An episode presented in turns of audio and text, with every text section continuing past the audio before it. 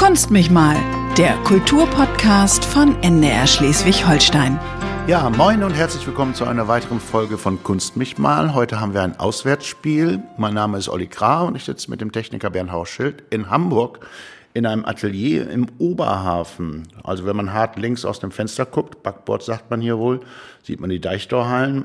Kann sein, dass sie auch hin und wieder ein bisschen Störgeräusche von draußen hören, denn dieses Gebiet ist nicht komplett gentrifiziert. Hier wird tatsächlich auch noch gearbeitet, obwohl Kunst natürlich auch Arbeit ist. Und das genau ist auch das Thema. Wie macht man eigentlich aus einer künstlerischen Laufbahn eine Karriere? Wie kommt man vom Kunst zum Geld? Und deshalb treffe ich mich hier auch, und zwar mit der Kuratorin, Künstlerin und eben auch Dozentin Nina Venus. Moin. Moin. das heißt, wir werden über Kunst und Karriere sprechen. Wir werden auch über deine Kunst sprechen, auch über deinen Job als Kuratorin. Und wir werden noch einen Seitenblick machen nach New York. Da singt nämlich ein Tenor aus Brunsbüttel gerade an der Med. Und natürlich haben wir noch den Lieblingsgegenstand und einen Stresstest. Fangen wir mal mit New York an. Du hast in Boston studiert. Wie kam das? Das ist richtig. Ähm, da muss ich ganz schön lange ausholen. Bin ähm, zwar in Deutschland geboren, in Spanien aber aufgewachsen. Dann zog meine Familie in die Nähe von Kiel nach Heikendorf. Mein Vater ein Architekt, meine Mutter ein Freigeist und vier Kinder. Wir sind dann nach Brodersdorf gezogen, das ist auf dem Ostufer von Kiel. Ja, da habe ich so den letzten Teil meiner Jugend verbracht. Bin dann noch, bevor ich mein Abi gemacht habe, für ein Jahr nach San Francisco gegangen und habe dann meine Eltern mehr oder weniger vor vollendete Tatsachen gestellt. Und meine Eltern haben damals was ganz Tolles gemacht. Die haben nämlich dann nicht einfach nur Nein, Zeta Mordio geschrien gesagt, sondern gesagt, okay, wir laden mal unsere engsten Freunde ein und du musst das mal vortragen, mal sehen, was die dazu sagen. Und so eine Art Rigorosum. Das war tatsächlich so. Ja. Die, da saßen dann ich, sieben, acht Erwachsene vor mir und natürlich haben alle nur mit dem Kopf geschüttelt, bis auf einer der nämlich selber mit 17 von zu Hause abgehauen ist, äh, zur See gefahren ist, mit keine Ahnung, 28 gemerkt hat, das kann es nicht sein, ich mhm. gewählt. Und der hat für mich Fürsprache gehalten. Ja. Und so kam das, dass ich dann ohne mein Abitur, ein Jahr vor dem Abitur, ja. für ein Jahr nach Amerika gegangen bin. Okay. Und damals hat sich für mich ganz klar herausgestellt, ich will, ich will Künstlerin werden, ich will Kunst studieren. Mhm. Und damals war in den USA war es schon üblich, Master und ähm, ähm, Bachelor sozusagen zu trennen. Also ich ja. bin dann trotzdem nach Deutschland zurückgegangen, schweren Herzens, habe mein Abitur auch schweren Herzens gemacht.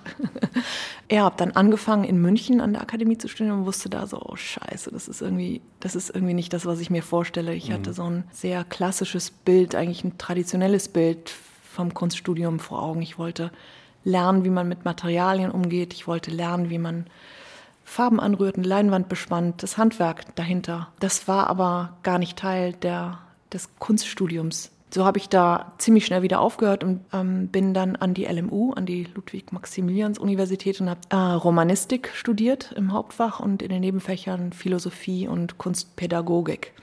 Ähm, habe aber nebenbei immer mein eigenes Atelier gehabt und mhm. immer weitergemalt, Ausstellungen gemacht und dann bis zur Zwischenprüfung das so gehalten, bis ich dann wusste, so, oh, so geht's nicht weiter. Ich werde doch nicht Literaturwissenschaftlerin. Ich will doch eigentlich Malerei machen. Ähm, und damals erinnerte ich mich dann daran, ähm, dass in den USA, wie gesagt, diese Trennung des Studiums schon stattfand und habe mich dann für den Master beworben. Mhm. Und so kam es, dass ich nach äh, Boston ging. Also ich war damals schon verheiratet und hatte zwei Kinder. Da, da war, das war nicht nur ich, sondern da war, hing schon meine Familie mit dran, also auch mein Mann, der damals ähm, noch nicht fertig promoviert war. Ja, so kam, dass, dass Boston unsere erste Wahl war. Ja, wir wollen ja heute über Kunst und Karriere äh, sprechen und in, äh, in Amerika im Studiengang war das ja anscheinend äh, schon Teil sozusagen des Curriculums, dass man zusieht, wie man sich als Künstler vermarktet. Ja, ja, ja. Das ja. war also das war das war der Einstieg sozusagen. Mhm. Wie schreibst du dein Artist Statement? Wie fasst du dich selber in Worte quasi als Künstlerin? Wie machst du da, wie schreibst du deine Rechnungen? Wie stellst du dich eigentlich auf? Wie sind deine Versicherungen?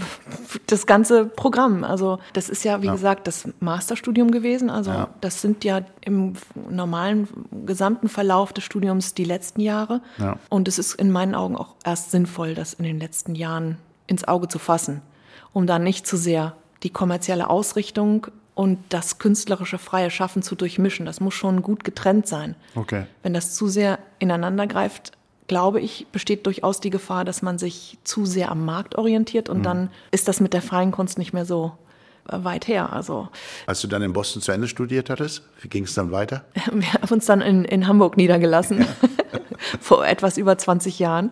Schon Und- hier in diesem Atelier, Ja. in dem wir sitzen? Ja, ja, ja. Das war, das war ein also absoluter Zufall und großes Glück, weil es, wie gesagt, vor 20 Jahren hier im Oberhafen noch ganz anders aussah.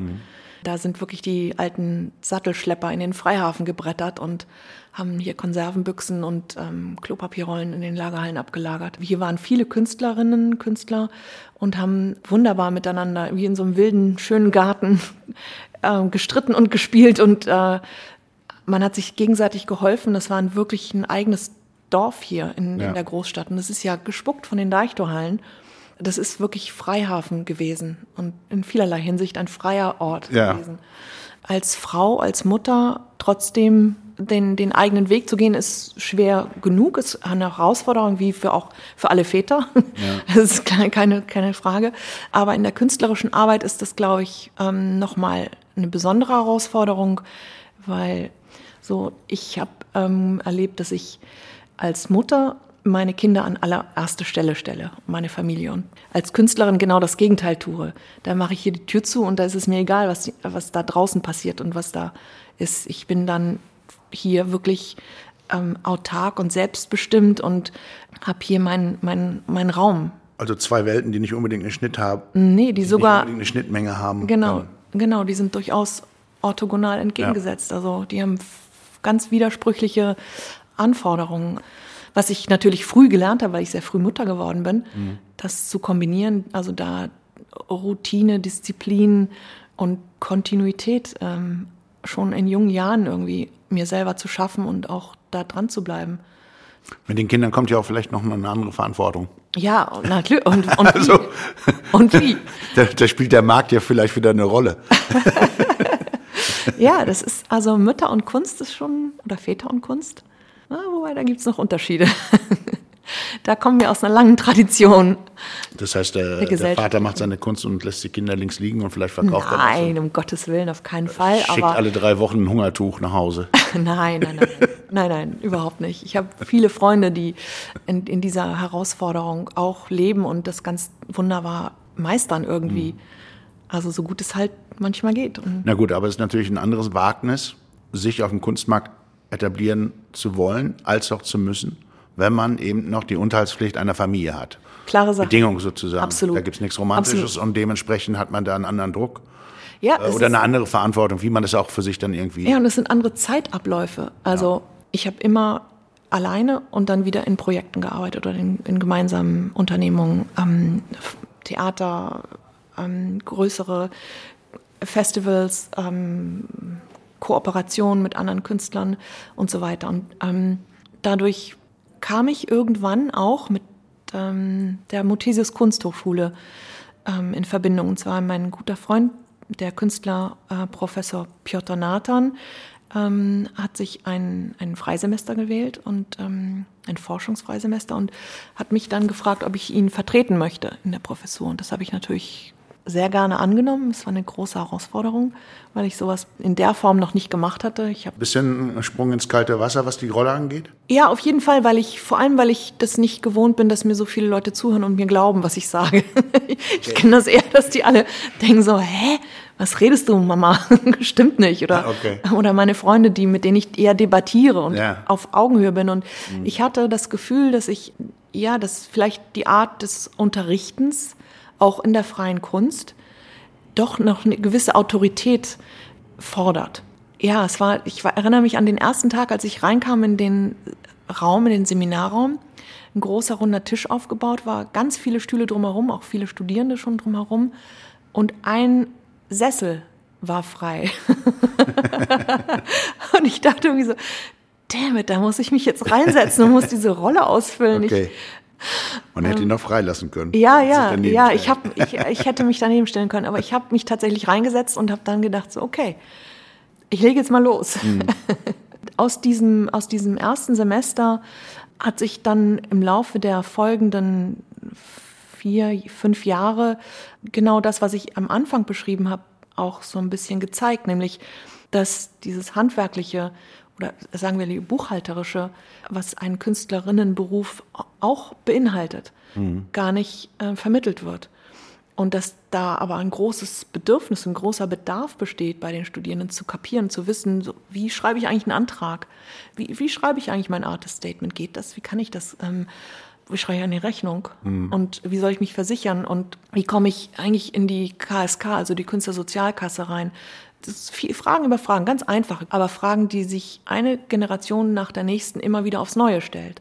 Ich denke, dass wir als Gesellschaft natürlich Künstlerinnen, Künstler dringend brauchen, die wertvollen Blick werfen auf unsere Zustände, auf unsere Realitäten, das übersetzen und ähm, uns allen damit unheimlich ähm, bereichern. Das ist nicht nur ein schönes Bild an der Wand, eine tolle Skulptur, die wahnsinnig viel kostet, oder, aber für mich ist es ähm, ist ein viel wichtiger Teil, Aspekt der Kunst, des Kunstschaffens, Kunstmachens, Kunstbetrachtens, ähm, das, was es mit unserem wirklichen, echten, ganz normalen, stinknormalen Leben macht. Dass es nicht so abgespalten ist von unserem Leben, sondern dass es dazugehört. Mhm. Und genau so gehören die Künstlerinnen, Künstler dazu. Die sind nicht irgendwelche bunten Vögel, die äh, der nächste Jeff Koons werden wollen oder der nächste, mir fällt jetzt gerade kein anderer Großkünstlerinnenname ein. Gibt ja ähm, auch nur Jeff Koons, Damien Hirst vielleicht noch. ja, dann gibt es doch schon viele. Aber darum geht es nicht. Es ist so, als würde man, wenn man Fußball spielt, sagen, ich will der nächste Messi werden und sonst gar nichts. Wobei die Etablierung von Fußball in der Gesellschaft noch eine andere ist als die von Kunst. ja, mit Sicherheit. Auch wenn es ist auch, Kunst äh, gibt. Aber wir machen es mal konkret. Also, da waren ja schon konkrete Punkte dabei. Künstlersozialversicherung. Wie viel muss ich im Jahr als Künstler verdienen, um da aufgenommen zu werden? Es gibt die Website. Da steht es drauf. Da steht alles drauf. Ja. Es gibt unheimlich viel Quellen. Das ist nicht, das kann man nicht sagen. Man kann wirklich ja. sagen, es ist sehr viel Wissen transparent zugänglich. Aber man muss wissen, wo dieses Wissen steckt.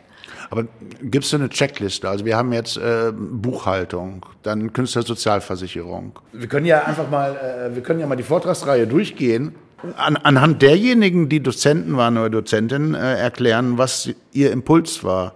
Zum Beispiel die Galeristin Melike Bellier, die ähm, führt die wunderbare Galerie Melike Bellier hier in Hamburg in der Admiralitätsstraße. Sie hat ähm, einen Vortrag gehalten, in dem sie über ihren Werdegang gesprochen hat. Wie ist sie eigentlich zu, zur Galeristin geworden und wie übt sie ihren Beruf aus. Nicht jeder wacht auf und sagt, ich werde jetzt Galerist, mhm. sondern da also gibt es ganz unterschiedliche Wege und, und die mal so ganz persönlich zu hören und um, sozusagen auch die Person dann aus dem Nähkästchen plaudern zu lassen, das Ganze so ein bisschen zu entmystifizieren, zu mhm. wissen, die kochen alle nur mit Wasser, ist für junge Menschen, junge Studierende ganz, ganz toll. Diese Berufe, die so etabliert scheinen, sind auch in Anführungszeichen nur Lebenswege, die dann irgendwo dazu geführt haben. Und das so ein bisschen also ein Wachstumsprozess. Es etabliert genau. sich nicht im, im, sozusagen sprunghaft im Nu, im Klick, nee. sondern es, es wächst halt, genau. bis es zur Etablierung kommt. Klar, und das ist ein, das ist ein langer, harter, krummer, schiefer, ja. steiler und äh, holpriger Weg manchmal. Mhm. Und genau diesen End zu glorifizieren, die, das ist machbar für alle. Mhm. Menschen, die vielleicht aus Lifestyle-Entscheidungsgründen Kunst studieren, mm, ich glaube, das Leben holt die schnell ein. Das macht das schon selber, da muss man gar nicht böse werden oder so. Mhm. Aber ist der, es kann ja auch nicht jeder Konzertpianist werden, um es mal ganz klar zu sagen. Ist der Kunstmarkt groß genug? Freie Kunst, ob Malerei, Skulptur? Tja, das ist so eine schwierige Frage. Die kann man natürlich so oder so beantworten. Also, wenn man jetzt mal Zahlen sprechen lassen möchte, dann, ich weiß nicht, ob die noch ganz aktuell sind, aber in etwa werden sie noch stimmen, denke ich. Es ist so, dass etwa 5000 junge Menschen sich alljährlich für das Studium der freien Kunst entscheiden ja. in ganz Deutschland. Und ähm, ich glaube, es sind 24 staatliche Kunsthochschulen. Drei Jahre nach Abschluss ähm, sind etwa 4 Prozent überlebensfähig. Okay. Überlebensfähig heißt ähm, mehr als 1000 Euro im Monat aus nicht weisungsgebundener Arbeit zu generieren. Ja. Also freischaffend, nicht ja. irgendwie im Auftrag arbeitend. Ja. Das allein ähm, muss man sich mal auf der Zunge zergehen lassen. Das ist 4 Prozent. 4 Prozent, ähm, 1000 Euro im Monat. Das, ist, das klingt erstmal so, oh ja, irgendwie kriege ich das schon hin. Äh, ja, äh, na, nö, nö. Wenn man vor allem nach Steuern rechnet, Ja. Ähm, muss man ja, wenn man jetzt zum Beispiel über eine Galerie seine Kunst vertreiben wollte oder das Glück oder Pech hat, das zu tun, gehen 50 Prozent an die Galerie, was in den meisten Fällen der Galeristen, die ich kenne, wohl verdient und wohl richtig so ist. Für den Künstler oder die Künstlerin bedeutet es aber ähm, natürlich mehr zu produzieren als nur 1000 Euro. Ja, klar. Normalerweise äh, endet dieser Podcast immer mit einem Stresstest. Da ja heute alles anders ist, wir machen Auswärtsspiel, ziehe ich den Stresstest einfach mal nach vorne. Ja, mach mal. ja? Fragen Ja? von dem Künstlerduo Fischli und Weiß. Sehr Da schön. gibt es ja. ein Buch, Findet mich das Glück. Ja. Und ich lese dir einfach vor und du antwortest kurz. Ist das Leben ein seltsames Höhlensystem? Nein, ist es nicht. Gibt es zu viel des Guten? Nein, natürlich nicht. Driftet alles auseinander? Nein, auch das nicht. Wie wirke ich? Also nicht ich, sondern du. Wie wirke ich? Ähm, glücklich. Soll ich untertauchen? Nein. Bin ich ein Sonderling? Ja. Was denkt mein Hund? Essen. Essen? Hast du einen Hund? Fressen. Ich hatte einen. Achso, okay. Pico. Und ich habe ihn sehr geliebt. Und er hat ganz furchtbar gern gefressen. Äh, wo ist mein Bett? Zu Hause. Gut. ist das Leben ein seltsames Höhlensystem? Weiß ich auch nicht, was sie damit machen. Das ist ja das Schöne, das ist eigentlich, äh, das ist nichts, äh, Ja, ja, genau. das ist ja, ja. Absurdes ja. sozusagen. Über diese Fragen könnte man jetzt noch länger sprechen. Ich habe, als du die Frage gestellt hast, gedacht, ah, Höhle ist gleich Bubble. Also und dann, Ah, okay. dann würde ich sagen, ja, ist ja so. Wir leben alle in unseren Bubbles und müssen uns da immer wieder rausbegeben. Ja. Das ist die, das ist die Aufgabe eigentlich auch. Und Das ist ja ganz spannend, weil, weil dieser Bubble-Begriff ja als Metapher nochmal jetzt zugenommen hat mit den sozialen Medien, Genau. aber auch in der Informationsgesellschaft, Genau, genau. Äh, Gesellschaft, in der wir gerade leben. Genau. Und wir erleben ja ein Auseinanderdriften der verschiedenen Bubbles. Ja, genau. Ja. Und, und da sehe ich die Aufgabe von Künstlerinnen, diese Bubbles immer wieder zu, mit so einer Nadel so anzupieken und das zu durchbrechen. Deswegen sind meine Antworten nicht immer nur persönlich gewesen, sondern natürlich auch Aufrufe und, und Glaubensbekenntnisse quasi, also äh, hoffnungsvolle Aussprüche. In der Kunsthochschule stecken die Studierenden und auch die Lehrenden durchaus in einer Bubble und die immer wieder zu durchbrechen. Und dazu gehört eben dieses Seminar, zu sagen, ja, es hilft dir nichts, wenn du hier in deiner Bubble bleibst und solange du studierst, auch dich gar nicht mit der Außenwelt und den Realitäten deiner beruflichen Zukunft auseinandersetzt, sondern da bleibst und dich auch nur mit Leuten umgibst, die dir ständig sagen, das ist super, was du machst, ganz toll oder ist total schle schlecht, was du machst. Aber es hat nichts mit der, mit der Außenwelt zu tun manchmal. Und das ist, das wäre dann quasi die Aufgabe, diese, diese Bubble zu durchbrechen. Also Muss man sich als Künstler die Claims teilweise noch selbst abstecken sozusagen oder die Nischen suchen oder also gar nicht mehr, nicht nur personell, sondern vielleicht auch in der Entwicklung von neuen Professionsformen. ja, ja. Also Ja, absolut. Wenn man jetzt so ähm, zum Beispiel Design Thinking mit, mit ähm, in Betracht ziehen möchte, da spielt das ja eine große Rolle, dass sich das alles so ein bisschen durchmischt, diese hergebrachten Strukturen aufgebrochen werden und flexibler werden. Genau dieses kreative Denken mit einfließen lassen. Natürlich gibt es unendlich viele Möglichkeiten, die künstlerische Ausbildung einzubringen. können wir noch ein Beispiel aus der Vortragsreihe nehmen? Ja, Äh, gerne. Wir hatten jetzt eine Galeristin, Ja, wo du das vielleicht noch konkret machen könntest, um da nochmal eine neue Perspektive drauf zu bringen. Ja, wir hatten zum Beispiel Birgit Effinger zu Gast, die ist Dozentin selber am Berlin-Weißensee ähm, und ähm, sie ist, kann man sagen, Spezialistin für, für Professionalisierung von Künstlerinnen. Äh, das Seminar Kunst und Karriere, da hat sie drei Tage lang ähm, einen Portfolio-Workshop gemacht. Das heißt, alle Studierenden konnten ihr, ihr Portfolio ihr vorlegen und mit ähm, Birgit Effinger diese, die unterschiedlichen Aspekte oder die, den Status ihrer ähm, ihres Portfolios besprechen. Und Frau Effinger hat, sitzt in vielen Gremien, weiß, wie zum Beispiel Auswahlverfahren stattfinden und konnte da sehr, sehr viel ja konkreten Ratschlag geben. Also sie ist da wirklich herausragend. Wir sitzen im Atelier, sehen die Farben, sehen die Pinsel, sehen die Leinwand. Viel hängt nicht, kann ich sagen. Nö. Eher ältere Werke noch? Oder? Ja, ja, das ist. Ähm, yep. Äh, du, du, hast dich ja sozusagen äh, professionalisiert in, auf drei Bereichen jetzt. Ja. Also als, als, als Künstlerin, als Dozentin, als auch als Kuratorin. Ja. Du kuratierst gerade noch eine Ausstellung.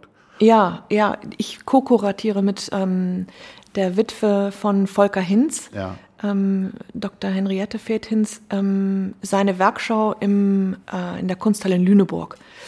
Das wird, die wird, äh, diese Ausstellung wird im Januar 22 ähm, eröffnet. Die ist leider um ein Jahr verschoben worden, aus bekannten Corona-Gründen. Ja.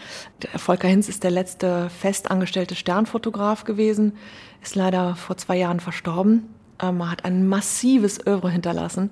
Unglaublich, der hat sie wirklich alle vor der Kamera gehabt. Ähm, Die ganzen Politiker und äh, es gibt ein Bild, äh, Pelé und Beckenbauer, Ja. Kosmos New York, Fort Lauderdale unter der Dusche. ja, ja, ja, das berühmte Bild, Ikonisch, sozusagen. wo man die Herren äh, in Genau.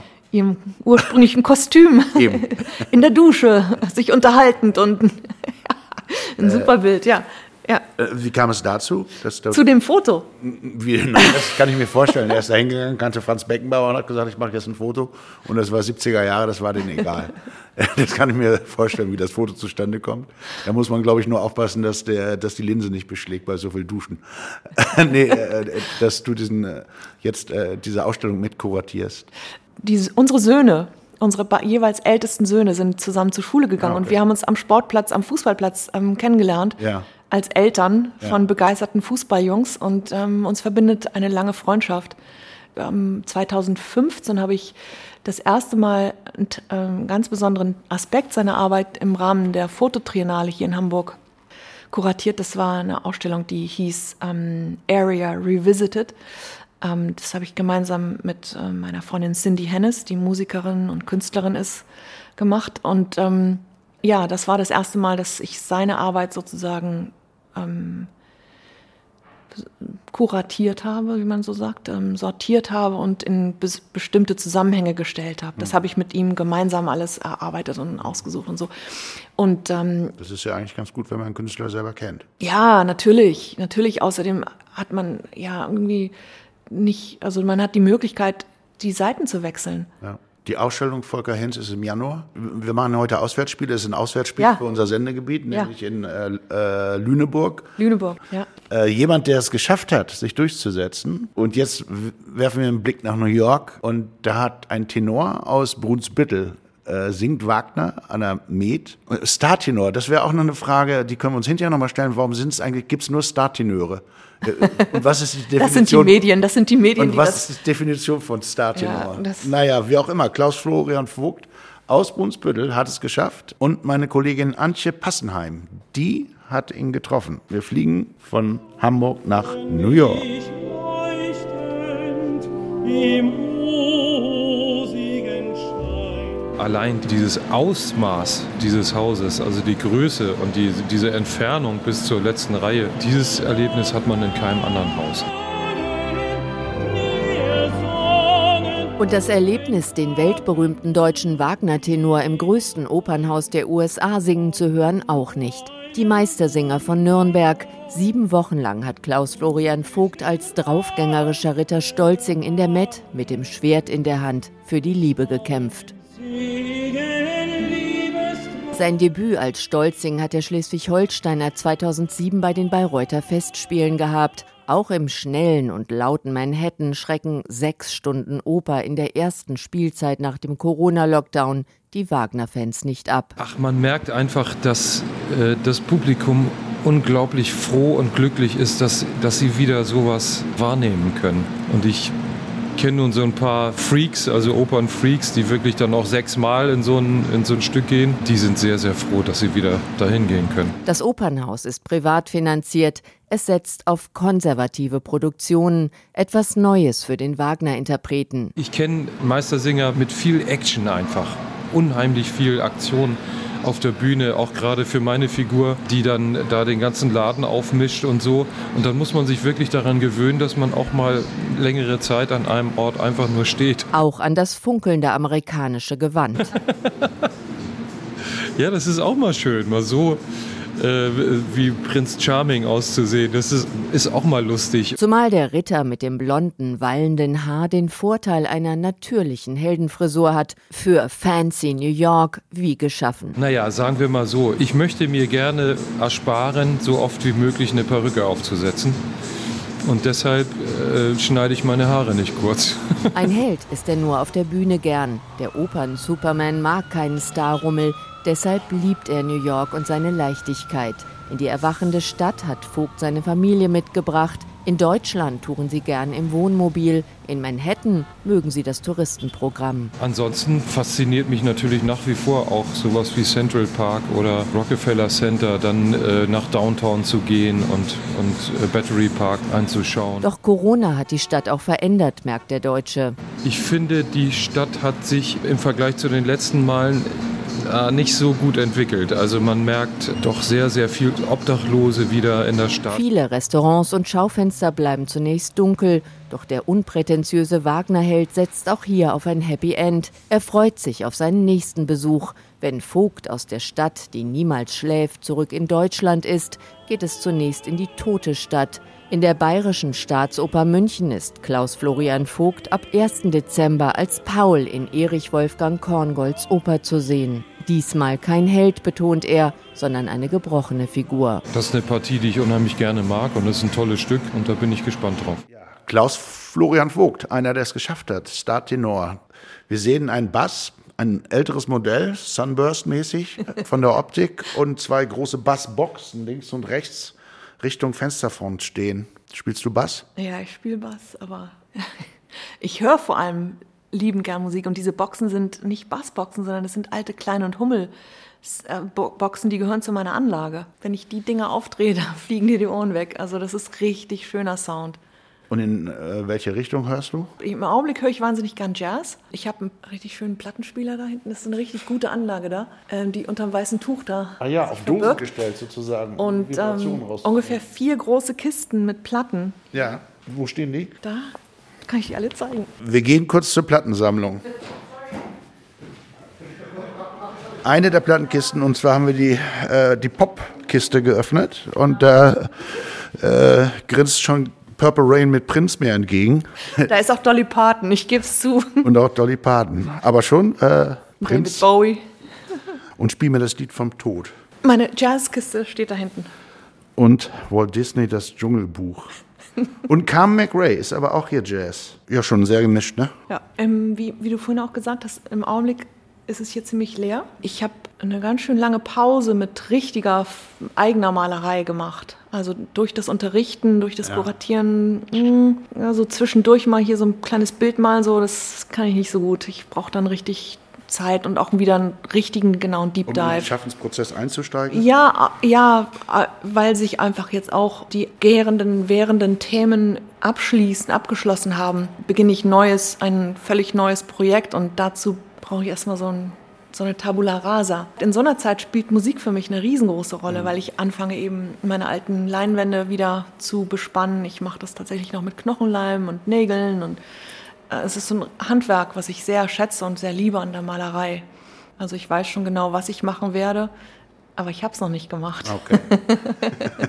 Ich befinde mich in diesem Zwischenraum, wo die eigene Fantasie, die eigene Vorstellung und die Realität noch nicht Berührung haben.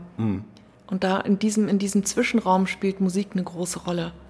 Sie ist nicht greifbar und doch da. Sie ist schon ganz alt und längst nicht mehr gegenwärtig. Es ist äh, nicht materialisiert, aber es ist schon vorhanden im transzendenten Raum, sagen wir es mal Ja, so. ja. Und es schwingt rum und dann äh, muss man das ein bisschen wie Äpfel pflücken, um, Jetzt es ist man sehr um auf Carmen McRae underneath the Apple Tree zu kommen.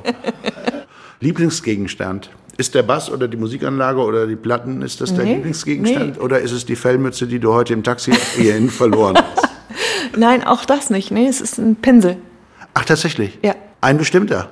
Weil du hast gerade in die Richtung geguckt, wo Pinsel stehen. Ja, da stehen ganz viele Pinsel, aber Ja. nee, der Pinsel an sich, der Pinsel als Werkzeug, der Ah, okay. Pinsel ist ähm, mein Lieblingsgegenstand. Ein Ja. Pinsel ist das Schönste, was ich mir vorstellen kann. Wir springen mal wieder zurück zu Kunst und Karriere. Hast du schon Resonanz von Studentinnen und Studenten, die dir sagen können, jetzt ein, zwei, drei Jahre später, wow, das hat mir echt geholfen an der und der Stelle? Ja, tatsächlich. Ähm, das ist ganz wunderbar, das zu sehen. Das beste Beispiel, was mir jetzt spontan einfällt, sind zwei Studierende, die gemeinsam entschieden haben, eine Galerie in Kiel zu eröffnen. Das ist ein großer, mutiger Schritt gewesen. Und zwar ist es die Galerie Cube Plus am Knoper Weg. Ähm, Ecke Lebenberg, genau. wo früher der Schlüsselmacher und Schuhmacher war. Genau, genau. Das ist die Galerie Cube Plus, die geführt wird von Inchi Shen und Shishi. Das sind äh, beide Master, äh, haben ihren Master abgeschlossen an der Muthesius und ähm, leiten diese, diese kleine, feine Galerie seit, ich glaube, drei Jahren mittlerweile. Ähm, sehr erfolgreich und ein absolutes ähm, Highlight in, in der Kieler Galerielandschaft, die ja nicht so üppig ist. Nee. Ähm, ein ganz besonderer Ort. Und die, diese beiden Studierenden, die, die ähm, haben beide Kunst und Karriere gemacht, im wahrsten Sinne des Wortes. Ja. Dann fällt mir zum Beispiel ähm, Jihae An ein, die gemeinsam mit Christian An ähm, das Foto 3 Festival ähm, initiiert haben. Die beiden haben auch am Kunst und Karriere teilgenommen, aber darüber hinaus selber auch zum Beispiel einen Workshop gegeben, der sich damit befasst hat, wie schreibe ich einen Antrag. Diese Studierenden haben einfach schon während des Studiums sich damit befasst, wie soll es, wie will ich eigentlich mich da draußen positionieren? Was will ich eigentlich mit meiner Kunst? Und ähm, natürlich es da große Unterschiede. Manche sind mehr oder weniger aktionistisch und also im Fall von Jihe zum Beispiel hat sie jetzt gerade ein, eine Muthesius-Publikation herausgegeben, die heißt Plan ins Chaos. Ähm, ein, ein wunderbares Kompendium ihrer Erfahrungen, in denen es genau um diese Themen geht. Also wie, wie kann ich eigentlich Kunst in die Gesellschaft bringen? Oder wie kann ich die Gesellschaft in die Kunst bringen? Also es gibt ganz unterschiedliche Künstler, die Künstlerinnen, die, die ich jetzt hier so als Beispiel ins Feld führen kann. Also Wie wichtig sind noch so Verbände wie Bund der Bildenden Künstler? können wir die Frage streichen? Nee, ich wusste, dass die Antwort kommt. Deshalb finde ich das eigentlich ganz interessant. Mein Augenrollen habe ich jetzt verbalisiert.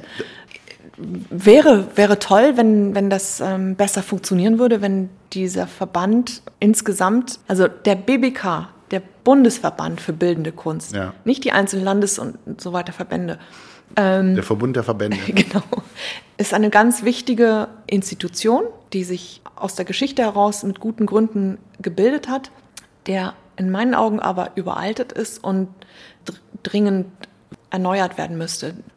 Wir haben ja zu Anfang gehört, dass du eben deinen Weg gemacht hast, in du schon früh gesagt hast, mit 17, ich möchte ja erstmal woanders hin. Und bist jetzt eben äh, in Hamburg gestrandet und nicht zurück nach Kiel gekommen. Das sei dir gegönnt. Aber mit, mit welchem Blick guckst du eigentlich aus deiner Biografie auf Schleswig-Holstein als Kunst- und Kulturlandschaft?